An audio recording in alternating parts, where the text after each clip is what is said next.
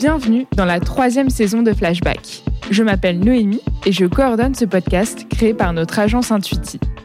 Dans chaque épisode, Jean-Michel Ognon et Quentin Franck donnent la parole à des dirigeants et dirigeantes passionnés par l'expérience client, le marketing et surtout tout ce qu'il y a derrière. Je pense qu'il y a peu de gens qui possèdent une excellente vision. C'est 60 à 70% de notre business. Là, vous vous dites, ça marche. Allez, flashback, c'est parti.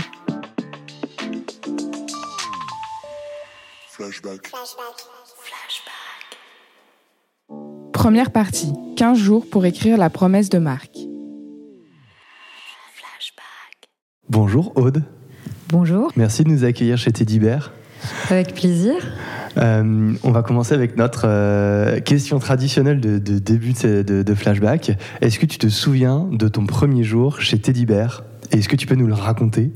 Alors oui, je me souviens bien de mon premier jour chez Teddy Bear. C'est pas exactement le jour où j'ai démarré chez Teddy mais quand euh, j'ai rencontré Julien, mon associé, et qu'on commençait à discuter ensemble d'une collaboration, euh, je lui avais dit qu'avant de me décider complètement, je voulais venir passer euh, un jour ou deux dans les bureaux avec l'équipe pour les rencontrer. Et c'était important pour moi aussi de sentir l'atmosphère euh, et que les gens avec qui j'allais être amenée à travailler euh, de leur côté puissent me rencontrer et voir si bah, le fit était réciproque.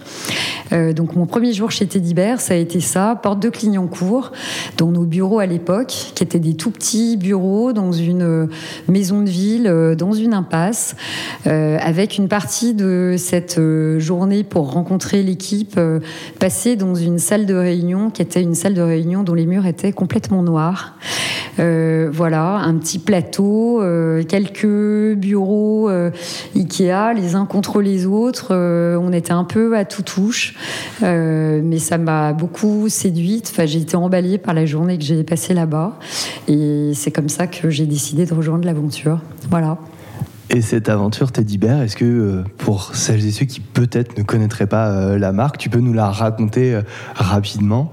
Oui, alors Teddy Teddy Bear, euh, on a euh, été créé en novembre 2015 euh, avec l'ambition de venir révolutionner le marché du matelas, qui est un marché qui est très opaque, qui est compliqué, sur lequel faire son choix et s'y retrouver est souvent un vrai parcours du combattant. Donc nous, notre ambition, c'était de remettre le client au centre de toute l'expérience et de proposer uni- uniquement sur notre site internet un modèle de matelas unique, euh, vendu comprimé, roulé, livré chez les gens gratuitement avec 100 nuits d'essai et avec un rapport qualité-prix absolument euh, imbattable. Voilà, c'est comme ça que ça a.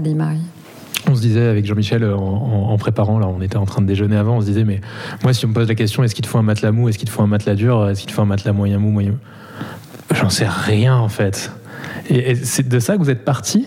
Pour. euh, Alors, et- c'est quoi le matelas Teddy Bear? C'est un matelas de mou, c'est un matelas dur Alors, matelas- euh, effe- effecti- effectivement, le, le marché, euh, on peut dire aujourd'hui, souffre d'une vraie euh, sursegmentation, qui est vraiment le, le résultat de démarches un peu marketing et commerciales pour éviter aussi que les gens euh, puissent trop comparer les offres euh, d'un magasin euh, à un autre, euh, par exemple, Euh, et on perd euh, un peu de vue euh, le consommateur euh, final à qui le produit est destiné.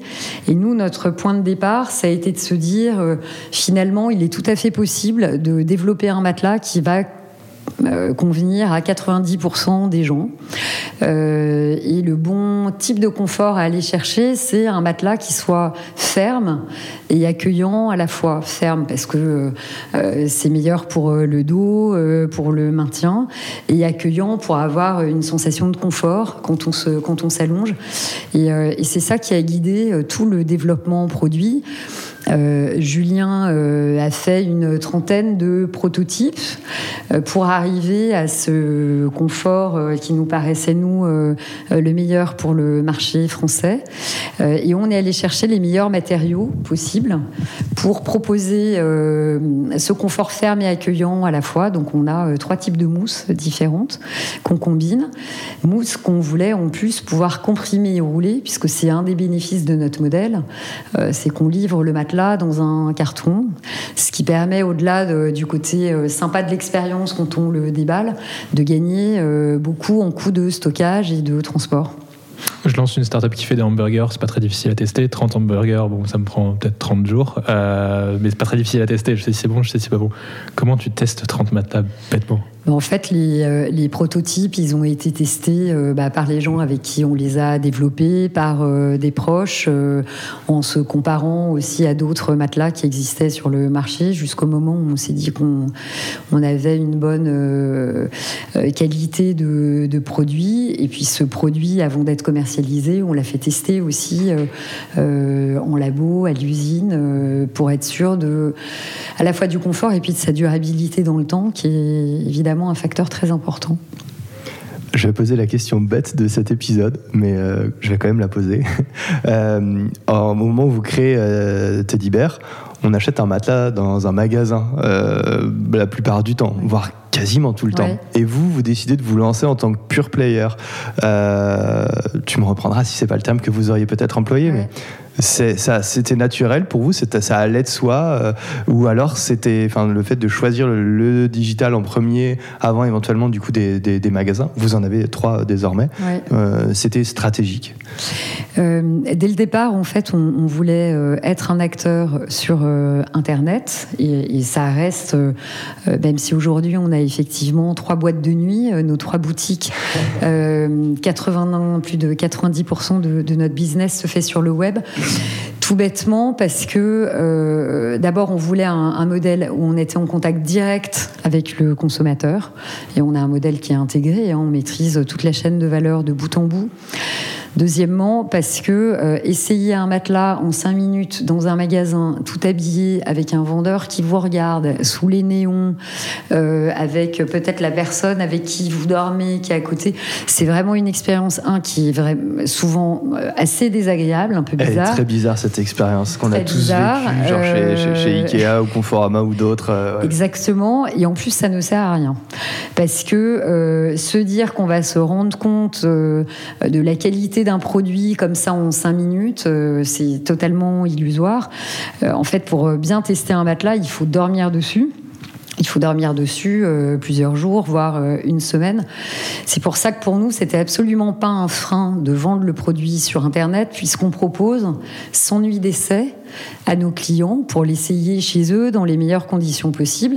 Et puis si le produit ne leur convient pas, ils nous passent un coup de fil, ils nous envoient un email et nous on reprend le matelas euh, très rapidement, gratuitement et on les rembourse euh, là encore très rapidement. Donc depuis le début, en se lançant sur Internet, l'idée, c'est comme je le disais tout à l'heure, de remettre le consommateur euh, au cœur de l'expérience et de lever tous les freins à l'achat du, à l'achat du matelas. Donc euh, proposer euh, un choix qui soit hyper simple, un seul matelas, une super qualité de service, complètement gratuite et des conditions d'essai du produit euh, qui soient réellement les bonnes et qui permettent aux gens de faire le bon choix.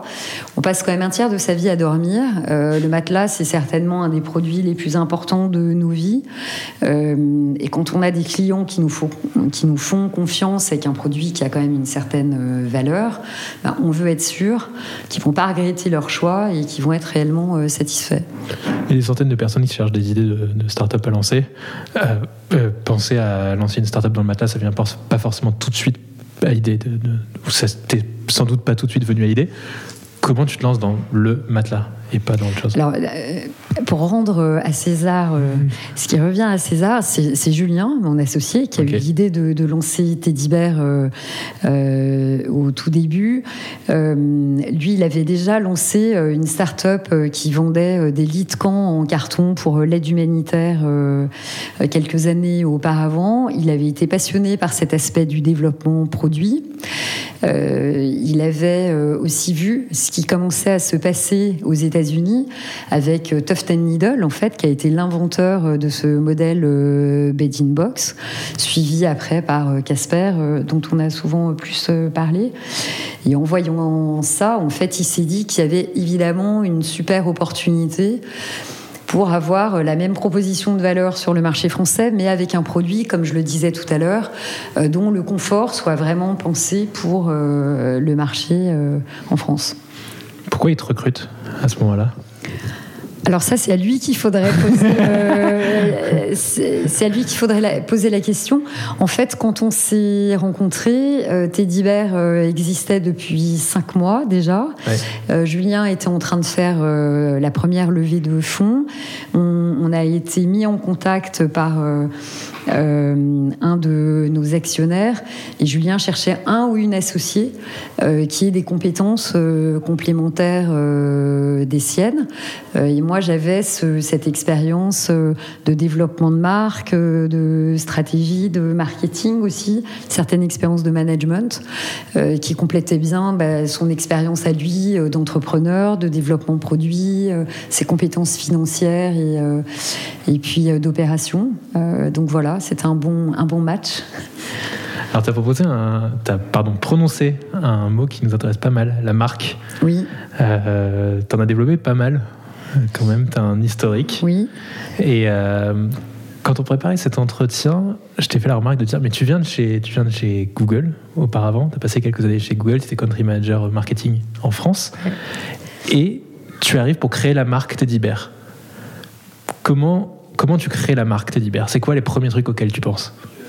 Bah, En fait, depuis le, depuis le début, euh, on s'est dit que si on voulait euh, avoir une, une entreprise qui soit pérenne sur ce secteur, euh, on voulait pas être des vendeurs de matelas sur Internet. On a toujours eu euh, euh, l'ambition de créer une vraie marque.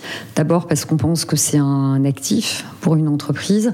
Ensuite parce que euh, c'est un véritable vecteur d'attachement euh, émotionnel avec euh, les clients, de fierté.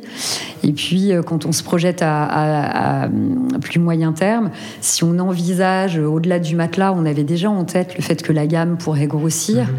Le fait d'avoir une, une marque ombrelle, ça donne de la cohérence aussi à, à tout ce qu'on fait.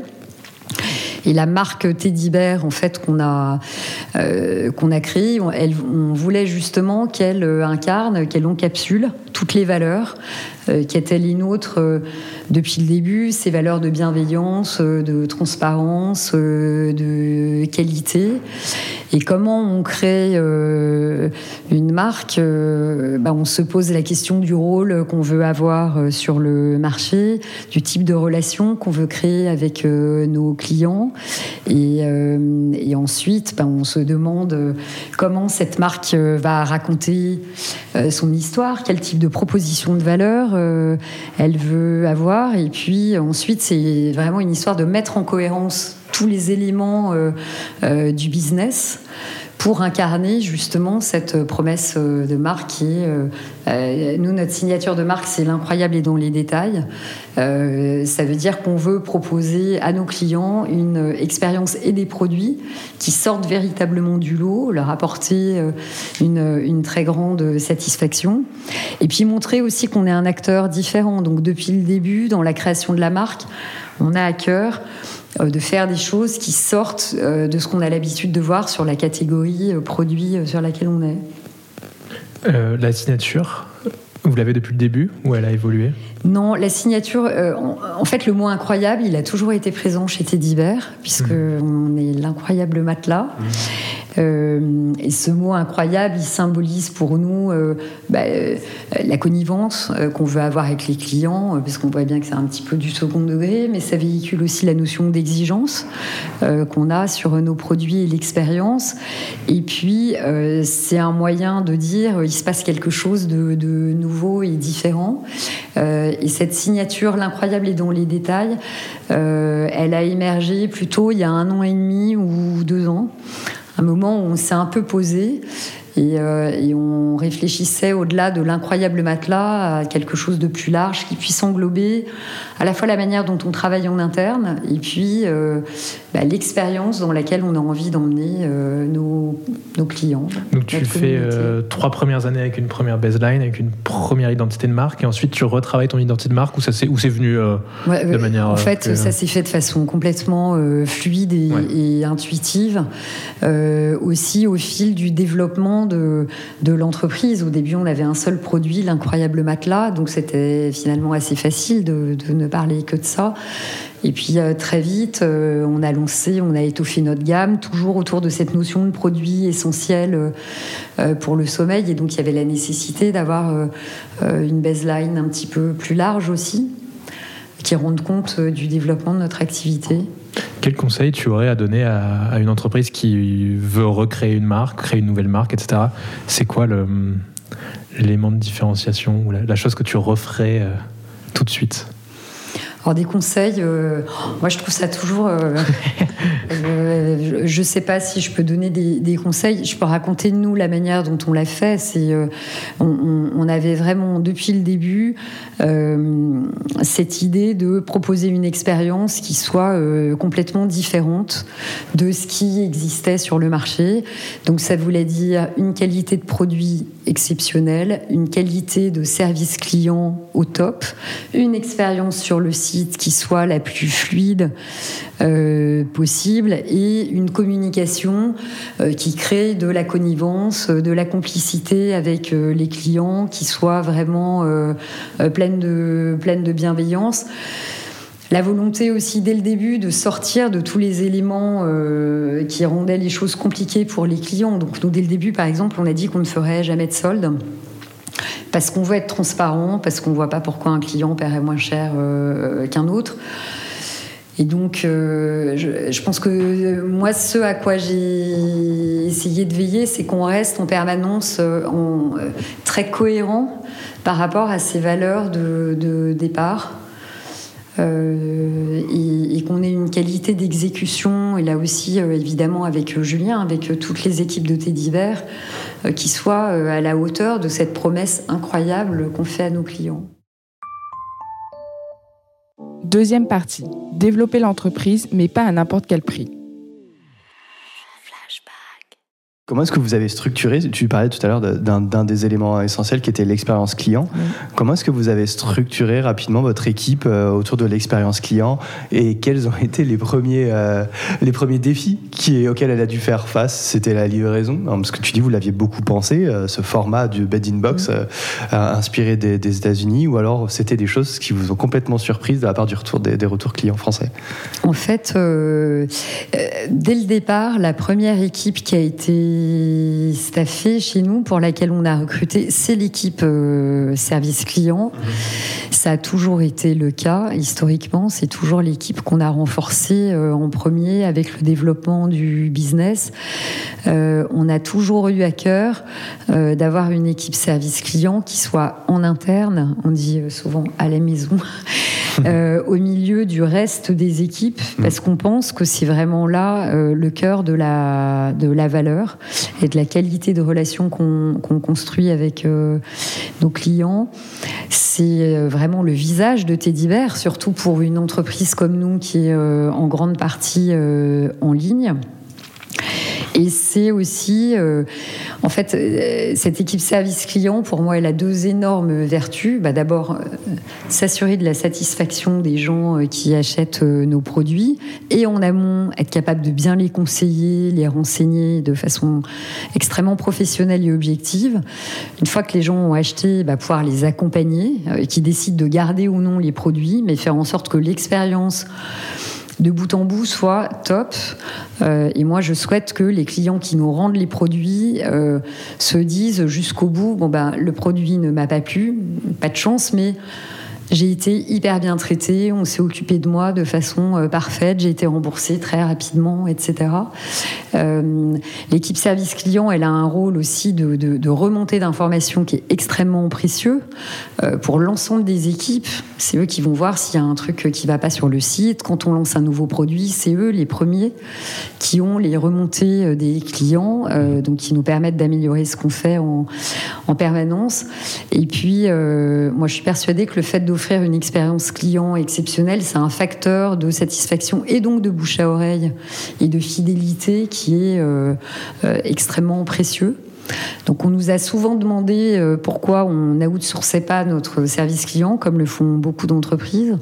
Mais pour nous, c'est un actif au même titre que, que la marque. Mmh. Ça fait vraiment partie de notre ADN. Voilà. Et euh, tu as employé un autre terme aussi tout à l'heure, tu parlais de, de la notion de communauté. Oui. Vous essayez de fédérer vos clients et de les fidéliser. Et si je posais une question, là encore en mode euh, question bête, on peut fidéliser euh, des clients qui ont acheté un matelas, une fois qu'on l'a acheté, on n'en revient plus forcément vers Teddy Bear, si?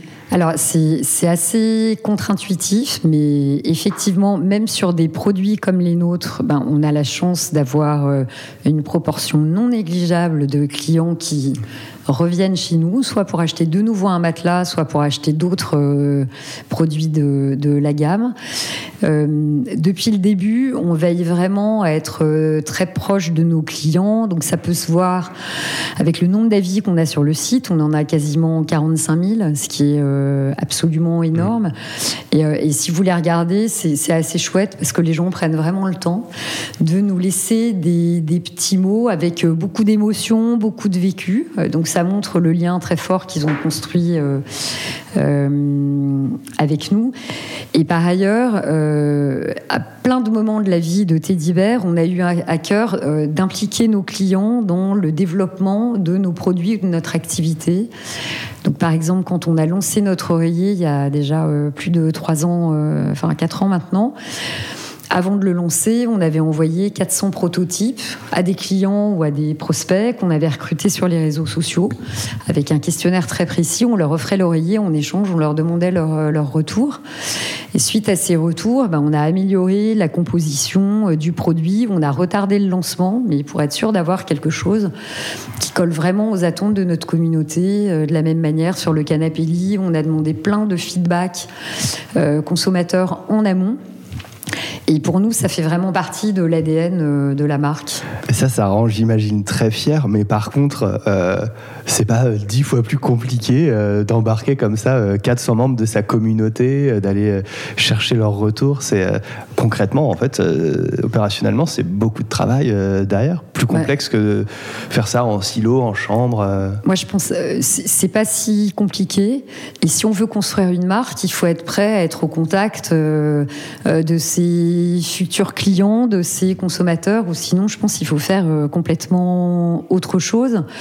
Et au contraire, nous on vit ça comme une vraie, comme une vraie richesse, en se disant, bah, on peut avoir euh, des idées de notre côté, même si on a essayé d'y mettre toute l'intelligence et le bon sens euh, possible.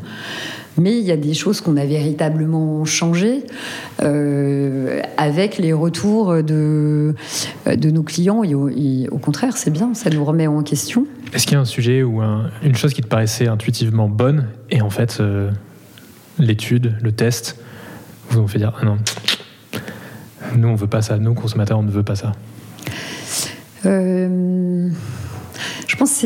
Alors, euh, je sais pas si ça répond directement à la question, mais par exemple, quand on a développé euh, le canapé lit, Mhm.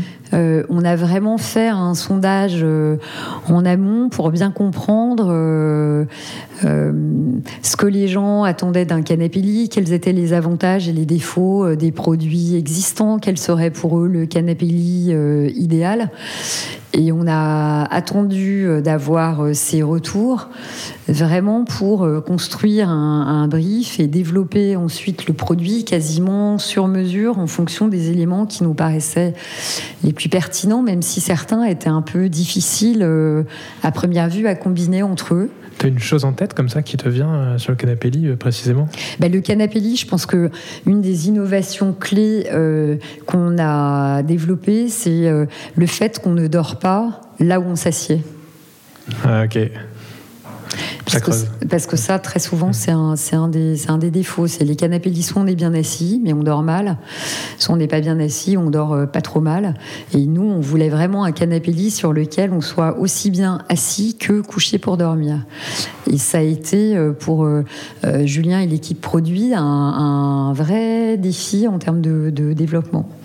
Je passe du coq à l'âne. Euh, tu parles de, de dormir, etc. Il y a peut-être des personnes qui nous écoutent là même dans leur lit, dans leur canapé. Et d'ailleurs, j'avais une stat où aux États-Unis en 2019, en tout cas sur le premier semestre, les marques qui ont le plus investi en sponsoring de podcasts, sponsoriser des podcasts, c'est des marques du matelas. Ouais. Ça t'é- ça t'étonne, ça, te- ça, ça- ça conforte euh, une idée que tu avais de l'usage de l'audio? Je pense que c'est des marques qui ont senti aussi que c'était un type de contenu et des usages qui se développaient de, de plus en plus euh, et qui se sont dit qu'il y avait une certaine affinité entre euh, euh, bah, cette habitude média et puis le contexte dans lequel on pouvait. Euh, tu peux raconter de belles histoires. On pouvait l'écouter.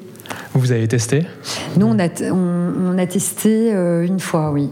Ouais, il me semble que ça n'a pas perduré chez vous. Euh, non, mais aussi parce que on, on, on essaye d'être assez focus dans nos investissements et, euh, et, si on fait quelque chose, on veut pouvoir le faire de façon pérenne et pour creuser un, un sillon qui, qui, tienne. Euh, et à ce moment-là, on avait d'autres priorités en termes de com, ce qui ne veut pas dire qu'on ne se reposera pas le, la question plus tard. Troisième partie. Combiner la force de la télé avec la finesse du digital. Aujourd'hui, en termes de communication, euh, je peux repartir même du début sur la partie communication. Vous avez énormément investi sur la partie TV, oui. ce qui, pour une personne venant de chez Google, ne peut ne pas paraître très euh, intuitif, encore une fois. Est-ce que tu peux nous expliquer le pourquoi? Oui, alors D'abord, avant Google, euh, moi j'ai passé euh, pas mal de temps dans des sociétés de grande consommation comme Unilever, où la télé est un, média euh, extrêmement important pour la construction de, de marques. Euh, notamment. Et je dirais que chez Teddy Bear, en fait, on a essayé de, faire un peu l'alliance du meilleur des deux mondes, offline et, online. Comme je le disais tout à l'heure, nous, depuis le début, on a vraiment l'ambition de construire une marque. On a été les premiers en France avec ce modèle du bed in box fin 2015. On sentait bien en voyant ce qui se passait aux États-Unis que euh, d'autres concurrents allaient arriver et on voulait marquer assez vite notre territoire. Euh, et c'est pour ça que bah, très tôt, en fait, en janvier 2017, on a lancé notre première campagne de, de télé. Moi, j'étais persuadée que c'était un très bon euh, média. Pourquoi? Bah, D'abord, ça reste le média le plus puissant euh, aujourd'hui encore, en dépit du développement des usages euh, digitaux. deuxièmement, c'est un média qui permet à la fois de travailler l'image de marque et la notoriété, mais aussi de développer le business et de générer du trafic vers le site. Et ensuite, c'est un média qui, bien mesuré, bien utilisé, peut être extrêmement performant et rentable. Et puis combiner euh, la force et la puissance de la télé avec euh, la finesse et la réactivité euh, des investissements qu'on peut faire par ailleurs en digital, bah, c'est absolument euh, parfait. Euh, donc voilà, mais c'est vrai que euh, pour une DNVB, euh, ça pouvait paraître assez contre-intuitif d'investir autant et aussi vite en offline. Je disais aujourd'hui un tiers des Français euh, tu m'avais expliqué ça dans oui, la connaissent, connaissent Teddy Ouais. Vous les mesurez comment En fait, on fait des études de notoriété euh, tous, les, tous les six mois. Tous les six mois Oui. D'accord. Depuis euh, bah, le tout début. Ce qui permet du coup de mesurer ton offline notamment. En oui, tout cas, de l'offline. Euh, tout à fait. Et puis ça permet de, de mesurer aussi euh, bah, le, le, le, résultat de tout ce qu'on met en œuvre euh, au niveau de, de l'entreprise, que ce soit euh, bah, via l'ouverture des, des, boutiques physiques, la puissance des investissements off ou on qu'on met en place. Ça mesure aussi l'impact du bouche à oreille, hein, d'une certaine manière, parce qu'on a énormément de gens qui viennent acheter des produits chez nous par le biais de leurs proches sur, sur la base de, de recommandations. Et puis c'est un bon indicateur pour valider la qualité de, de ce qu'on fait euh, aussi. C'est difficile de garder une cohérence entre les investissements télé, ou l'image télé, et les investissements image euh, online pour vous? Euh, Écoute, pour nous, non, mais parce qu'on a des équipes qui travaillent de façon très étroite, très imbriquée.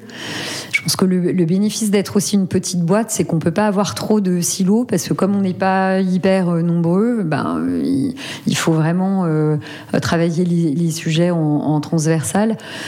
Et depuis le début, euh, on veille à avoir cette cohérence entre la partie euh, construction de marque et acquisition. Euh, les contenus qu'on utilise en ligne, ils sont complètement cohérents avec l'image de marque en termes de visuel, de message. même chose que sur le site. Pour raconter là encore l'envers du décor, un peu comme tu l'expliquais euh, avec l'équipe euh, expérience client. Euh, on imagine souvent que pour une DNVB, l'équipe en charge de la com, ça va être un, un community manager ou un social media manager, et puis un brand content manager. Comment est-ce que ton équipe, à toi, elle se, conçoit aujourd'hui?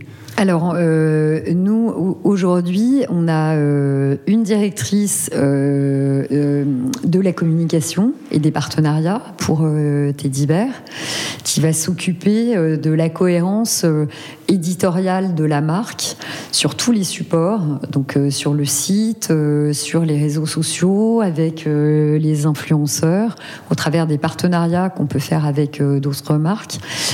Et elle a dans son équipe un chargé de partenariat et d'influence. C'est pareil, ça c'est des choses qu'on traite en, en- en direct. Euh, elle a aussi dans son équipe euh, un brand content et, et social euh, manager. Et puis on a un studio créa créatif euh, en interne depuis le tout début. Euh, donc tous les contenus en fait Teddy Bear, euh, sauf notre spot télé, mais sont faits euh, en interne. Donc là aussi, ça aide à garder une vraie cohérence. Aujourd'hui, vous, avez, vous êtes passé d'une DNVB à une DNVB qui a aussi du coup une stratégie omnicanal. Tu en parlais tout à l'heure euh, de ces trois boîtes de, de nuit, comme Mm. vous les appelez. Mm. Euh, Est-ce que c'était euh, la création du coup de magasins C'est quelque chose que vous vous êtes toujours dit à un moment ça arrivera, ou alors c'est né dans un second temps? Et quelle est la stratégie, si tu veux bien nous en parler, qui est celle d'une présence physique aujourd'hui? À quoi ça sert? Je, pense. euh, Je, ne pense pas qu'au début, on se disait euh, qu'on aurait des magasins, euh, puisque vraiment l'idée de départ, c'était d'avoir un modèle online complètement intégré. Mais en revanche, depuis le début, on a toujours eu, même dans nos premiers bureaux dans le 18e, qui était tout petit, un espace showroom dans lequel euh, les clients pouvaient passer, voir les produits, nous poser des questions. Et il y a euh, trois ans, euh, dans nos, bureaux qui étaient un peu plus grands dans le 10e arrondissement, euh, on avait un showroom vraiment au milieu de, l'open space, de, la grande salle, et on avait des clients, euh, des prospects qui venaient tous les jours, alors même que euh, nos bureaux n'avaient pas du tout pignon sur rue, qu'il fallait monter quatre étages euh, sans ascenseur, etc. Et on sentait à quel point euh, les gens étaient contents de pouvoir euh, échanger avec nous, euh, de voir les produits, ce qui était aussi normal. Comme on est une entreprise assez jeune, qu'on vend des produits quand même d'un certain prix, je pense que ça avait un élément de réassurance. Et puis, bah, la plupart du temps, les gens qui venaient nous rencontrer, d'abord, on sentait qu'ils étaient assez contents de, sentir un peu l'atmosphère de, de Teddy Bear, de, de, de, euh, baigner un peu dans l'univers visuel euh, aussi de, la marque. Et puis, bah, la plupart du temps, les gens, en fait, à la fin de leur visite, nous demandaient s'ils pouvaient acheter. Donc, c'est là que, avec Julien, on, s'est dit, mais il y a peut-être quand même quelque chose à, tenter et à voir. euh, un espace retail euh, physique, ce qui nous a conduit à ouvrir bah, notre première boîte de nuit en fin 2018 dans le Marais, en bas de nos bureaux actuels. Et on s'est rendu compte, euh, euh, parce que ça, ça a très vite bien marché, que ça nous permettait de toucher des gens différents qui ne connaissaient pas forcément la marque, mais qui la découvraient en passant devant la vitrine, parce qu'une boutique, c'est un peu comme une affiche euh, permanente. Euh, et puis, euh, que ça apportait aussi de la chair, une vraie incarnation à la marque, à l'entreprise, qui avait une dimension conseil qui était encore plus forte que celle qu'on peut avoir euh, via le service client ici ou, euh, ou sur le site. Donc pour nous, c'est véritablement euh, quelque chose de complémentaire. Euh, on n'a pas vocation à avoir euh, 200 magasins, mais on sent que c'est euh, quelque chose qui apporte un plus euh, par rapport à, à l'expérience purement digitale. Aujourd'hui, c'est quoi l'impact du magasin sur le online, sur la vente e-commerce? Ça, j'aurais, ça, j'aurais du mal euh, à le dire parce qu'on a connu une, une, telle croissance là ces trois dernières années, mais les deux croissent en parallèle et ce qu'on voit, c'est qu'il n'y a pas du tout de, de cannibalisation euh, du retail euh, sur le online, bien au contraire. Quand tu ouvres un magasin dans une Ouais. région, ça va augmenter. euh, Oui, ça, ça a un effet bénéfique sur les, sur les ventes dans, le, dans la zone online, dans la zone de chalandise de la, de la boutique. Mais je pense que ça apporte aussi une certaine assise à la marque, le fait d'avoir, euh, on dit euh, souvent avoir pignon sur rue. Bon, bah là, c'est exactement le cas avec une, une boutique euh, physique. Pourquoi ouvert- avoir ouvert à Lille et à Toulouse? À Toulouse, Lille, dans l'ordre Parce que ça, ça fait partie des villes qui étaient dans notre euh, liste comme euh, des villes euh, intéressantes en termes de, de potentiel, de géographie, et qu'on a trouvé là-bas des emplacements qui correspondaient aussi à notre Ça cahier aurait pu charges. être d'autres villes s'il y avait Oui, eu des tout à fait. emplacements. ok. Ouais. C'est pas, les gens dorment pas plus à Lille ou Non, pas, non, non, pas de meilleurs moyens à Toulouse. Il n'y a pas une stratégie comme c'est ça. Seulement parce que Julien est originaire du Nord euh, qu'on a- Ah, qu'on a, ouvert à- qu'on a ouvert à Lille. mais c'est c'est des villes importantes pour nous, mais c'est des villes assez classiques dans les stratégies de développement retail de, de, de pas mal de marques. C'est c'est quoi l'avenir de la relation entre ce magasin et le online pour Teddy Bear? C'est dans la data, dans la gestion de- du parcours de, du client? Est-ce qu'il y a une plus grande complémentarité à avoir entre les deux? Euh, oui, je, pense euh, euh, bah, développer la, complémentarité de l'expérience, avoir une vision plus fine aussi d'un point de vue data des parcours cross-canal, la manière dont le online peut jouer en faveur du retail et inversement. Euh, permettre aussi à nos clients euh, qui le souhaitent euh, ben, d'avoir un point de rencontre physique avec les équipes. Euh, Est-ce vous- voilà. Qu'il y a un enjeu à traquer Pardon, je Non, je. Il y a un enjeu à traquer euh, les personnes qui viennent en- à suivre, les personnes qui viennent dans le magasin pour savoir ensuite leur comportement en ligne, ou à l'inverse, vous vous dites euh, ça c'est pas notre notre enjeu. Ouais, alors traquer, moi j'aime, pas trop le terme parce que ça, a- ça a un côté un peu intrusif. Ouais. Je pense que c'est plus pour nous essayer de comprendre euh, euh, ce, que le, ce que le retail apporte à l'expérience euh, euh, d'achat, en quoi ça permet de mieux satisfaire euh, les clients, de les rassurer, de leur apporter un meilleur niveau de service euh, aussi. Après, en magasin, on essaye d'avoir euh, euh, un niveau de service euh, aussi bon, aussi réactif que ce qu'on peut avoir en ligne, avec une livraison très rapide, une disponibilité des produits. Donc, a- enfin, pour moi, il y a une vraie complémentarité en fait entre, entre les deux. Quatrième partie. L'amour du travail bien fait. J'aimerais qu'on aborde euh, une nouvelle partie de, de cet épisode autour des valeurs de, de Teddy Bear. Tu en as déjà parlé un petit Ouais. peu euh, tout à l'heure. Euh, avec du coup un premier point sur lequel, je- un mot, un terme sur lequel on, avait envie de t'entendre. Euh, en préparant cette interview, tu as expliqué, tu as parlé à plusieurs reprises et tu l'as déjà placé ce mot tout à l'heure. Tu as parlé de l'exigence que vous aviez et ça semble être euh, quelque chose auquel tu tiens beaucoup, cette notion d'exigence. Euh, Est-ce que c'est juste un biais? On a retenu ça, euh, mais il faut passer outre Ou alors non, au contraire, ça fait partie de ta philosophie de travail ou de la philosophie de Teddy Bear?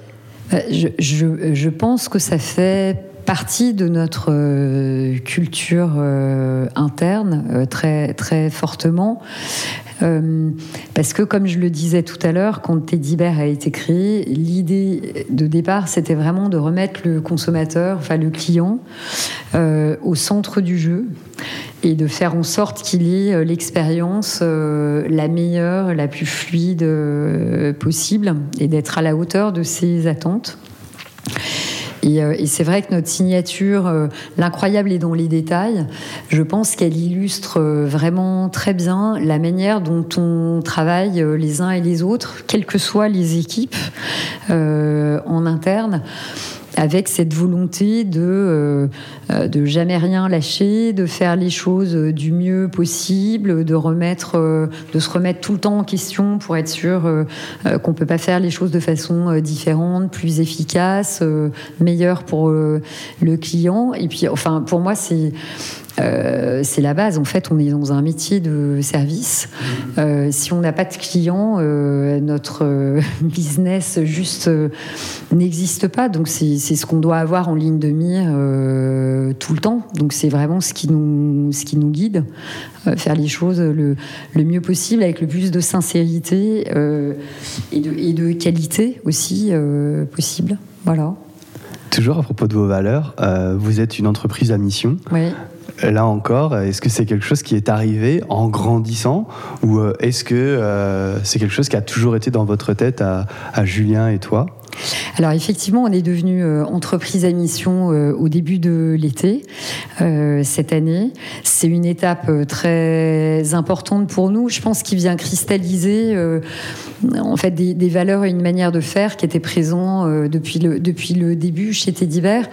Depuis le début, on, on veille à minimiser notre impact euh, environnemental, euh, être responsable. On fait pas de solde, on veut pas encourager de surconsommation.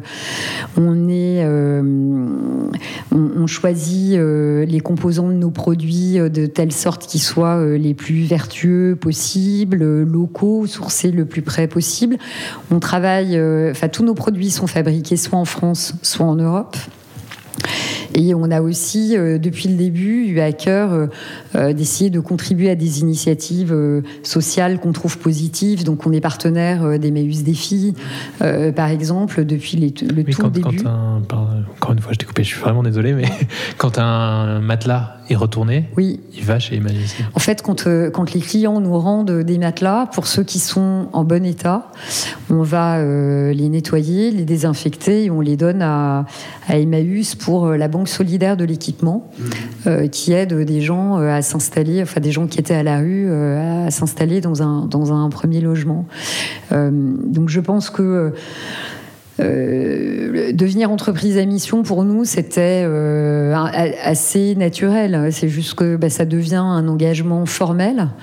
Euh, dans nos statuts, avec euh, bah, du coup euh, notre raison d'être aujourd'hui qui est de rendre accessible une gamme de produits essentiels pour le sommeil en cohérence avec la nécessaire transition écologique. Et puis on a mis dans nos statuts trois engagements qui viennent illustrer cette raison d'être et qui vont guider bah, la manière dont toutes les équipes vont travailler dans les années qui viennent. Aujourd'hui, vous êtes combien chez Teddy Bear? On est euh, quasiment une cinquantaine. Quasiment une cinquantaine. Je pense que dans la tête des gens, on, en discutait. Euh, on a l'impression que vous êtes encore plus gros que ça, Teddy Bear. Je sais pas si tu as cette. On est euh, très efficace. Vous êtes très efficace. ok, on va voir ça comme ça. Ou alors vous travaillez énormément. Mais vous êtes très efficace, ouais. Qu'est-ce que. Hum, c'est une volonté de pas encore être trop gros, de pas aller trop vite, ou c'est juste que ça se fait comme ça, et puis il y a des, des rentrées Je, je, je pense... Euh, euh, on, a, on a toujours eu envie, évidemment, de développer l'entreprise, mais pas à n'importe quel prix. Euh, on aurait pu se dire à un moment bon la, politique de jamais faire de solde c'est bien sympa mais on va arrêter parce que si on fait des promos ça va booster notre chiffre d'affaires mhm.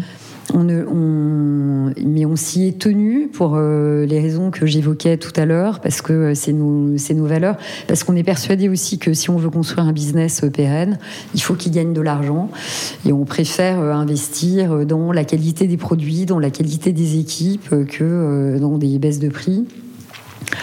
Euh, on en revient à l'exigence. on en revient encore une fois à l'exigence.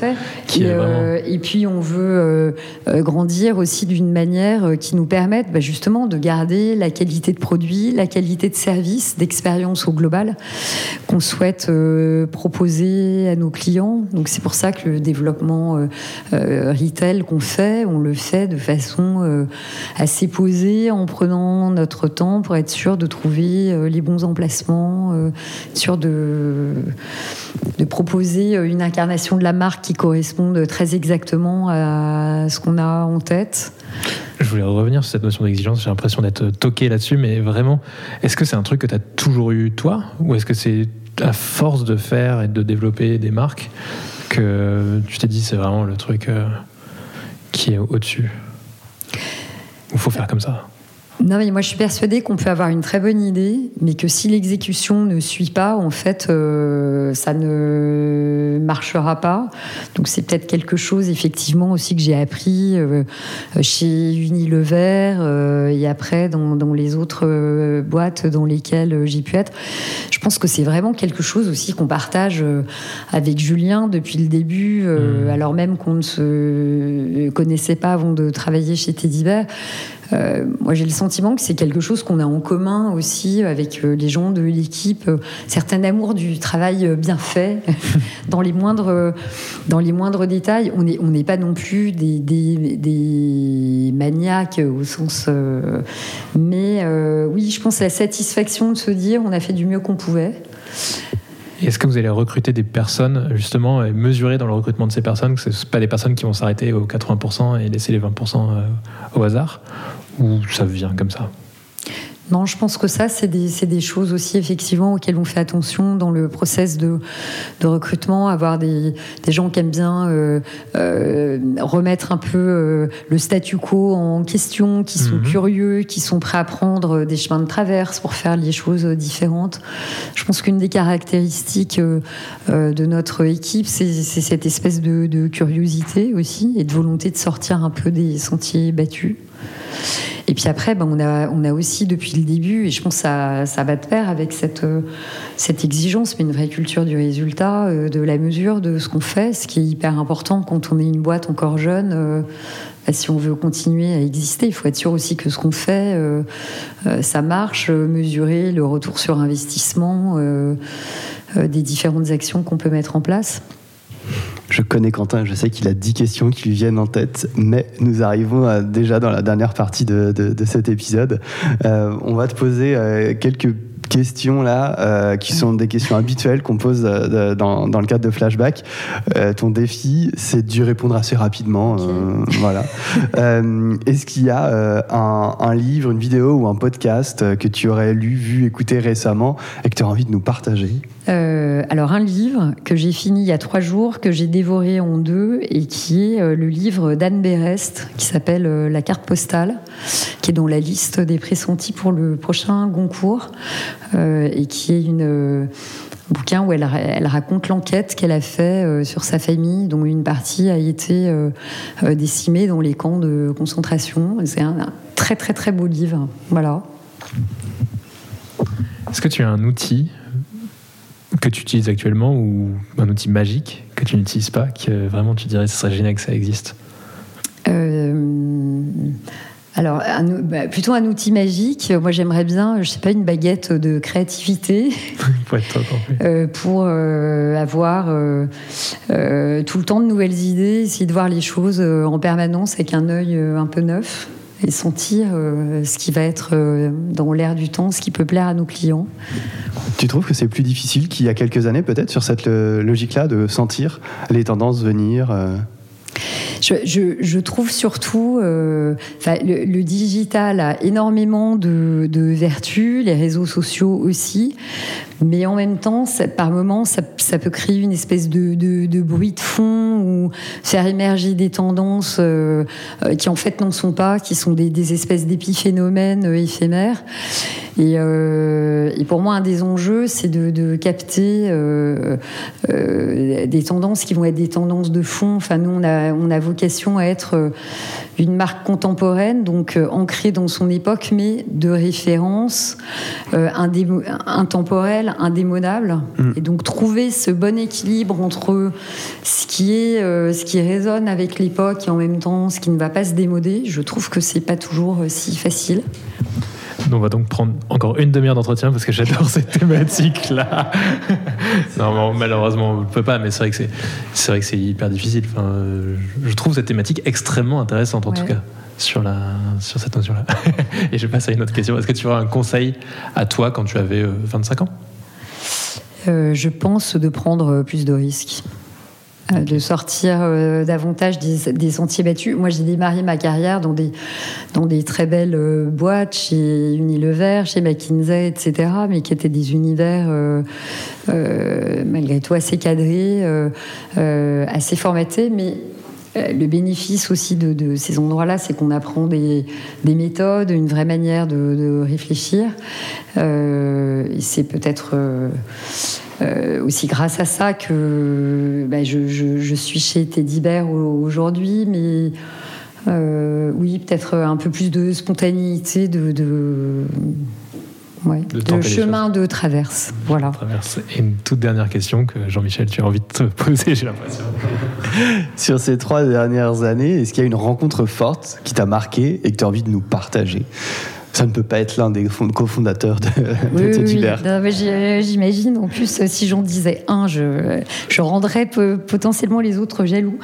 Euh, en fait, euh, moi, rencontre, je pense pas forcément à quelqu'un, et c'est plus quelque chose de, perso, mais j'ai toujours été euh, assez passionnée de photos. Et en fait, ces trois dernières années, euh, j'ai vraiment. Ben, D'abord, j'ai eu la chance d'avoir en cadeau un très bel appareil, ce qui m'a donné vraiment envie de, m'y remettre. Euh, et la photo a pris euh, ces deux, trois dernières années une place assez importante euh, dans ma vie, à la fois parce que j'en fais et aussi parce que je passe beaucoup, beaucoup de temps à aller voir euh, des expos, des galeries et que c'est une source d'inspiration, euh, moyen aussi pour moi de me ressourcer, vachement important. Voilà. Et tu en tires quelque chose pour Teddy Bear ou est-ce que c'est deux choses qui sont distinctes? Euh, je pense que c'est deux, deux, choses distinctes, mais comme ça me fait du bien, que ça me donne de l'énergie, je pense que c'est aussi positif pour euh, ce que je fais chez, chez Teddy Bear. Cool, merci voilà. beaucoup. Bah, merci à vous. T'as passé un bon moment Très bon, merci. Merci beaucoup. Merci Aude. À bientôt. Flashback est une série conçue par Intuiti, présentée par Quentin Franck et Jean-Michel Onillon et produite par Christopher Bénévent et Lucille Dubé. Si vous avez aimé cet épisode, n'hésitez pas à nous soutenir par des étoiles sur votre plateforme d'écoute Apple Podcast ou Spotify par exemple. Et enfin, pour nous écrire, rendez-vous sur les supports de l'agence Intuiti, sur notre média Décrypte, toujours avec 3i, et sur nos pages LinkedIn. À bientôt!